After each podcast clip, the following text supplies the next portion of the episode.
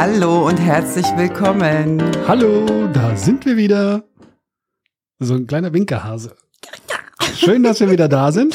Stimmt, wir sind ja jetzt beweglich, nicht? Ich muss mich noch daran gewöhnen, dass man mir, mich sieht. Ich habe schon gesagt, ich muss mich mal pudern. Manchmal glänze ich hier oben, egal. Sieht, es ist ja trotzdem. Ja, ja. Man ist ja in einem gewissen Alter. Ja.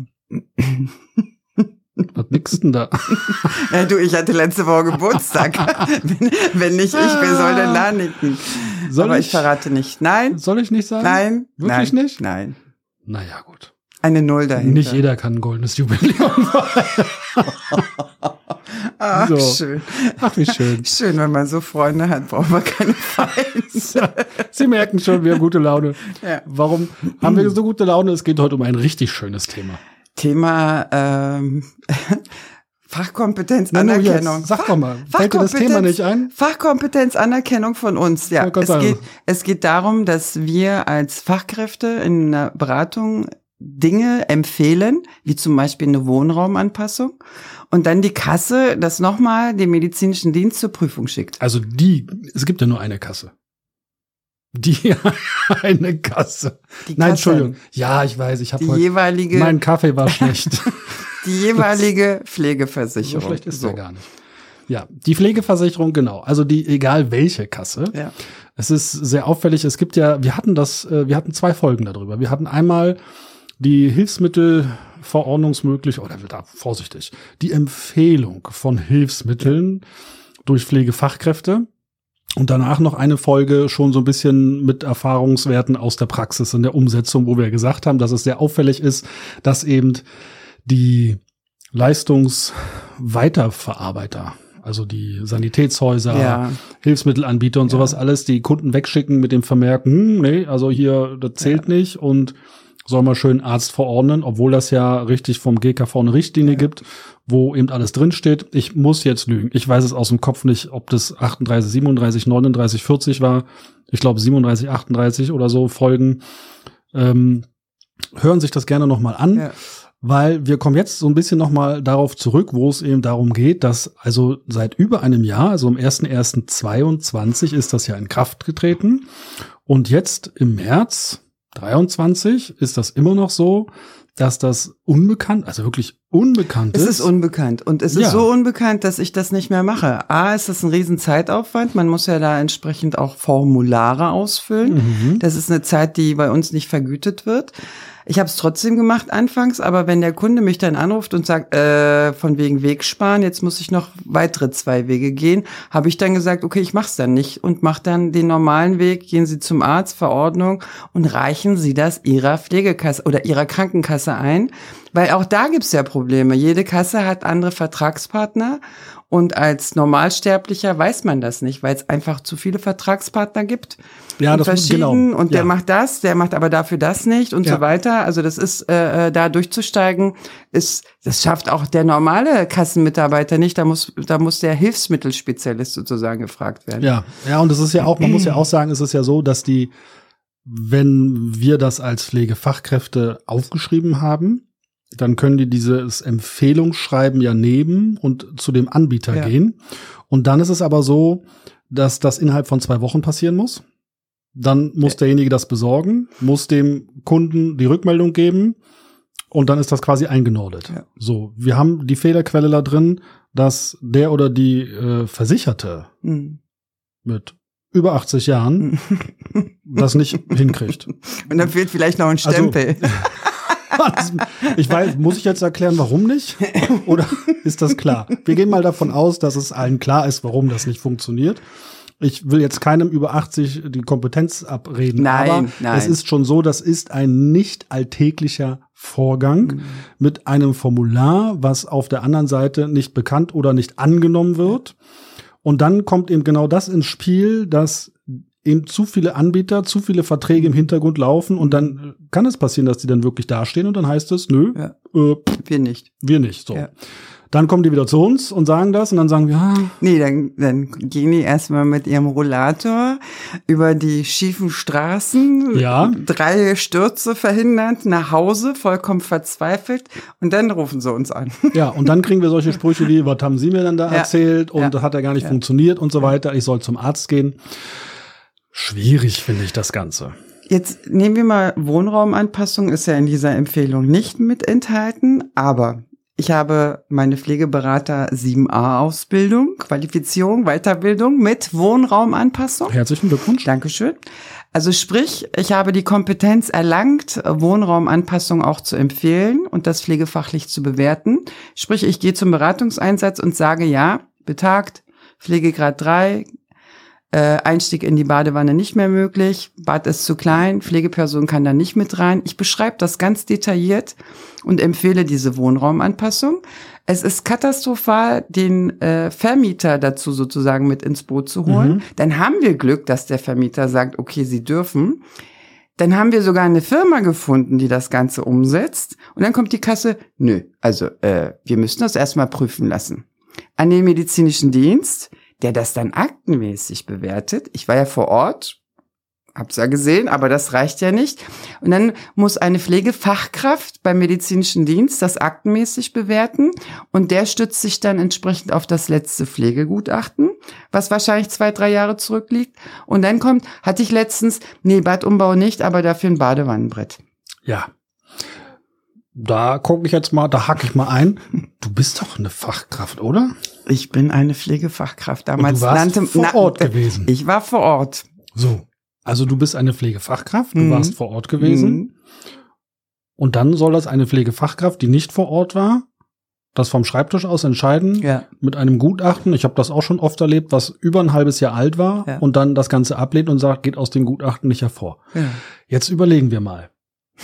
Gibt es da eine Fehlerquelle? Finde den Fehler. Ich bin mir nicht sicher. Ja. Ähm, wir müssen jetzt haarscharf überlegen. Ja. Kann man da etwas besser machen? Wir werden ja immer, also das ist ja auch so, uns wird ja immer gesagt, wir, wir sind ja so nett und hauen ja manchmal so Sachen raus und dann werden wir gefragt, was, was, was sind denn Ihre Ideen? Wie könnte man es denn besser machen? Naja, die Fachkompetenz der vor Ort stehenden Person akzeptieren. So einfach ist die Antwort. Eigentlich ja. so Oder, einfach? Ich glaub's ja. Nicht. Es geht sogar noch einfacher. Dieses Beratungsprotokoll, was beleglesbar ist. Ich war ja damals bei den Richtli bei der Richtlinie in der Richtung sozusagen dabei. Ich kenne sogar die Hintergründe. Wenn dieses beleglesbare Dokument gelesen werden würde, könnte man vielleicht auch noch sehen, dass eine Fachkraft vor Ort das Ganze schon bewertet hat. Und man würde einen Auftrag beim medizinischen Dienst sparen. Die sind ja überfordert insgesamt, Nein. ne? Und würde den Auftrag da sparen und da also mir vertrauen und sagen, okay, wir bewilligen das. Genau. Und jetzt höre ich schon wieder die Leute schreien, oh, sie haben gesagt, der medizinische Dienst ist überfordert. Ja, machen wir in zwei Wochen, kommt extra ja. Folge dazu. Da geht's nämlich um die Pflegebegutachtung und was da gerade so bei den medizinischen Diensten abläuft. Oh, da Können wir mal so ein bisschen was erzählen. Sie merken schon, die letzte Folge, diese Folge und die nächste Folge, ja. Da haben wir offensichtlich zu viel in unseren Kaffee reingetan. Aber es macht einfach auch mal Spaß, so ein bisschen neben der Spur zu laufen, weil wir mittlerweile an dem Punkt angekommen sind, wo wir echt feststellen, wir beraten, wir beraten, wir beraten, wir klären auch Sie auf. Ja. Auch unsere Hörerinnen ja. und Hörer haben ja Zuschauer einen Mehrwert davon und Zuschauer und Zuschauer. Und dann kriegen wir immer und immer wieder zurückgespiegelt, es funktioniert nicht, ja. Weil da so ein kleines Stellrädchen im ganzen System nicht funktioniert, was aber funktionieren würde, wenn man es einfach nur mal ölen würde, indem man die Fehler beseitigt. Also auf jeden Fall, ich sag's ja immer wieder, wir dürfen uns im Gesundheitssystem nicht als Konkurrenten ansehen, egal wo genau. ich hingehe. Wenn wir uns besser vernetzen würden, uns nicht gegenseitig als Feinde oder oh ja, das ist der Leistungserbringer, nein, das ist der Kostenträger. Letztendlich geht's doch um die Versorgung der pflegebedürftigen Menschen. Und da finde ich es halt schade, warum ziehen wir da nicht an einem Strang? Also wir sind da gewillt, wir sind da äh, äh offen unterstützend unterwegs und werden einfach ja übersehen und das ärgert mich schon. Ja, ja, das ist so, ich wie du so schön sagst, das ist tatsächlich ja, wir hatten das ja in der letzten Folge schon so ein bisschen angemerkt, dass eben viele Leistungen auch nicht in Anspruch genommen werden und es auch da ja, es ist ja alles eine Geldsache. Und ich habe volles Verständnis dafür, dass eben auch das Geld knapp ist. Das Geld ist nicht ewig vorhanden und wir müssten alle utopische Summen einzahlen, aber es gibt eben Menschen, die brauchen Unterstützung, weil sie sonst ihren Alltag nicht meistern können. Und wir können nicht per se, ich höre manchmal so eine Sprüche auch, da könnte ich wirklich durch die Decke gehen, vielleicht sind wir deswegen auch die Haare ausgefallen, ich weiß es nicht, aber da kommt dann sowas wie, und dann packen wir die alle ins Heim. Ja, viel okay, Spaß. Okay, okay, gesetzt im nee, Fall. Nix okay. Nein, gesetzt im Fall, wir, wir denken mal so, so, so schräg. Was kostet denn ein Heim? Ja, das ist teuer. Also Wohnraumanpassung, maximaler Zuschuss 4000 Euro. Ja. Ne? Und ein Heimaufenthalt äh, in zwei Monaten sind die 4000 Euro schon längst ja. verschlungen. Ja. Ja, und da bitte berechnen Sie doch mal die Differenz, wie es wäre, die Person zu Hause weiter äh, betreuen zu lassen oder in eine stationäre Einrichtung zu schicken. Ja. Und worauf ich hinaus wollte ist, was mir in dem Zusammenhang eben auch immer wieder auffällt, dass es gerade Kinder und Jugendliche, mhm. die wirklich mhm. Hilfe brauchen. Und im Gegensatz zu älteren Personen, und das ist einfach ein natureller Fakt, wachsen die ja noch. Mhm. Die werden ja irgendwie größer. Also noch sind sie ja klein, dann werden die größer und wachsen. Und dann brauchen die auch mal angepasste Hilfsmittel. Mhm. Die brauchen angepasste Leistung. Die brauchen eine angepasste Versorgungsstruktur. Und es ist leider immer so, dass die Versorgungsstruktur und auch die Hilfsmittel und, und, und immer ein halbes Jahr bis Jahr ja. Nachziehen. Da, da, sind die schon wieder rausgewachsen. So, dann sind wir schon eigentlich beim, beim nächsten Punkt ja. da, ja. Und das, ich will keinem jetzt vorwerfen. Nee, doch, möchte ich. Nee, nee, ich möchte. Ich möchte, Tob nein, ich möchte das vorwerfen. Ich, was halte ich mich hier zurück? Was soll das? Ich komme aus Berlin, ne? Aus Neukölln im Übrigen. Dann hast recht. Dann müssen wir, dann dürfen wir das. Nicht nur an Silvester, ne? Wir dürfen das. So. Also, es ist ja tatsächlich so, ich erhebe den Vorwurf und sage wirklich, ich habe manchmal den Eindruck, dass bewusst, wirklich bewusst Verfahren mit Absicht in die Länge gezogen werden, damit sich das per se erledigt hat. Ach, passt jetzt nicht mehr rein, können wir nicht mehr liefern, müssen wir neu anpassen, tralala. Ich habe wirklich schon, ich habe das tatsächlich schon gehabt. Ich habe Kinder gehabt mit Rollstühlen wo die Rollstühle ankamen und geliefert wurden und nicht mehr passten. Dann musste sofort wieder. Und dann hat das wieder ein halbes Jahr gedauert. Mhm. Letztendlich war das dann so gewesen, dass die Eltern aus eigener Tasche dann ja. sich Sachen gekauft und besorgt haben, weil es sonst nicht funktioniert hat. Ja. Und das erlebe ich, und ich habe viele Kinder in meiner Beratung, mhm. ich erlebe das immer und immer und immer wieder. Ja. Und deswegen traue ich mich da als Neuköllner zu sagen, ich habe den Verdacht, irgendwas läuft da nicht rund. Ja, gerade bei Kindern. Ich meine, klar, äh, äh, Krankenkassenleistungen müssen ja dann äh, äh, vorher äh, getestet, ja. geprüft und so weiter. Subsidiäres Prinzip. Aber ganz ehrlich, äh, gerade bei Kindern passen bestimmte Richtlinien nicht, weil sie dann einen Wachstumsschub haben oder oder.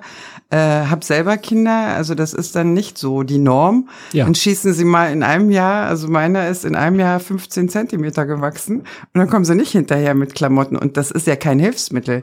Also die Menschen brauchen diese Hilfsmittel auch, um im Alltag klarzukommen, um in die Schule zu kommen, ja. in die Kita zu kommen. Also ja. das ist äh, äh, durch die Hilfsmittelversorgung ist überhaupt teilweise möglich, an eine, eine Teilhabe am Leben zu haben. Ja, und da hast du ein schönes Stichwort gesagt, auch mit den äh, Kita und so. Ja.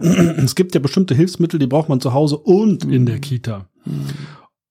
Aber es gibt dann immer dieses nur und oder Prinzip. Oder wenn wir dann tatsächlich es hinkriegen, ist auch für eine Kita oder eine Tagesversorgungseinrichtung, wie auch immer man es nennen mag, dann muss es aber irgendwas Gebrauchtes sein, was dann nochmal angepasst werden muss. Und das dauert dann wieder ein Dreivierteljahrhundert, bis es dann überhaupt da ist. Oder die Diskussion des Kostenträgers. Das hat man ja bei Kindern und Jugendlichen ganz oft. Da ist ja die Jugendhilfe noch mit ja. im Boot.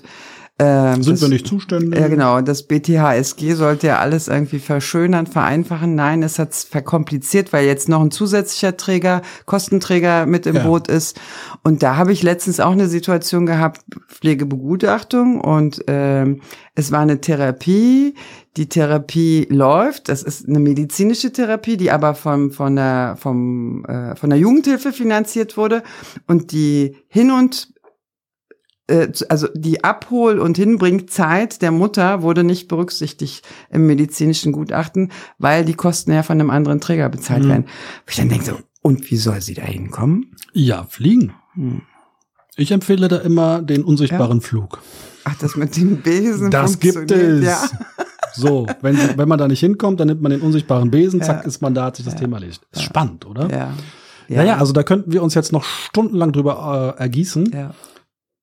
Zusammenfassend, es ist tatsächlich so, dass eben so klitzekleine Fehler im System hängen, was, das finde ich dann wirklich so, diese Vertrauenswürdigkeit der Beratungspersonen, die vor Ort sind. Also auch da sind wir wieder in diesem Konkurrenzdenken, was du so schön mhm. sagtest.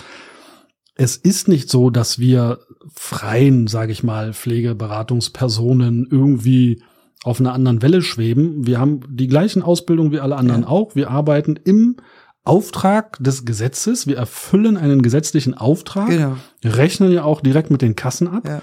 Und dann sollte es da schon so ein bisschen mehr Zusammenarbeit geben, mhm. finde ich. Und, ja. und nicht so dieses, ah, naja, dann müssen wir dann noch mal den MD beauftragen, weil Wer war denn da draußen? Ich würde, ich würde es ja noch nachvollziehen, wenn im MD dann der Wohnraumexperten-Guru sitzt.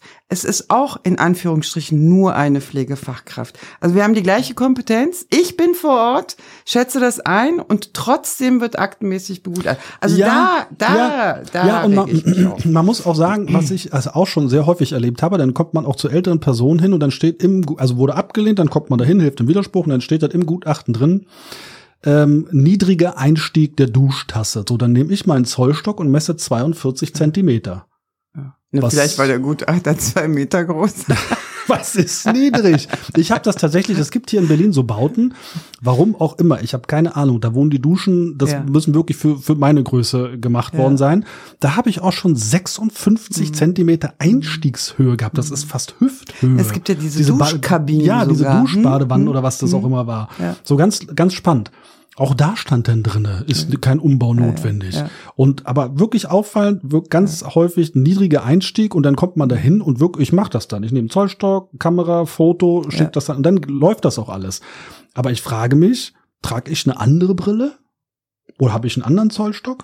Vielleicht habe ich das falsche. Ich weiß es nicht. Keine Ahnung. Ich finde es nur spannend. Ich wollte es nur mal sagen. Vielleicht erzähle ich. Ich bin heute hier. In Inch, in Inch gemessen statt in Zentimeter.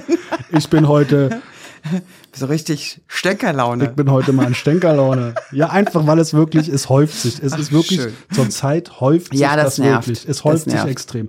Und das werden wir uns in diesem Zusammenhang äh, in zwei Wochen angucken.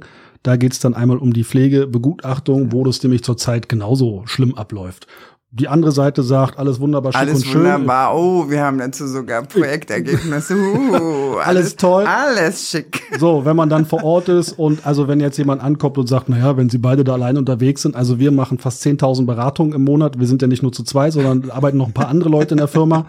Ähm, da haben wir schon Zahlen und können auf diese Zahlen zurückgreifen und ja. wirklich selber Statistiken führen und sagen, äh, also wir haben eine echte Evaluation. Also wenn Insa und Visa, Dima, wie sie alle heißen da, mit 1000 Leuten Befragung durchführen und wir da 3000 Leute nehmen, haben wir, glaube ich, einen größeren Durchschnitt und können dann schon sagen, nee, mhm. so ist es jetzt in der Praxis nicht angekommen. Genau. In dem Sinne, bleiben Sie lustig. Nehmen Sie alles nicht so ernst. Ja, ja. Und schön sarkastisch bleiben. Bleiben Sie gesund, das ist das Wichtigste. Ja. Haben Sie eine Menge Spaß im Alltag. Genau. Und bleiben Sie schön bleiben sarkastisch. Sie sarkastisch. Wir machen das jetzt auch. Tschüss.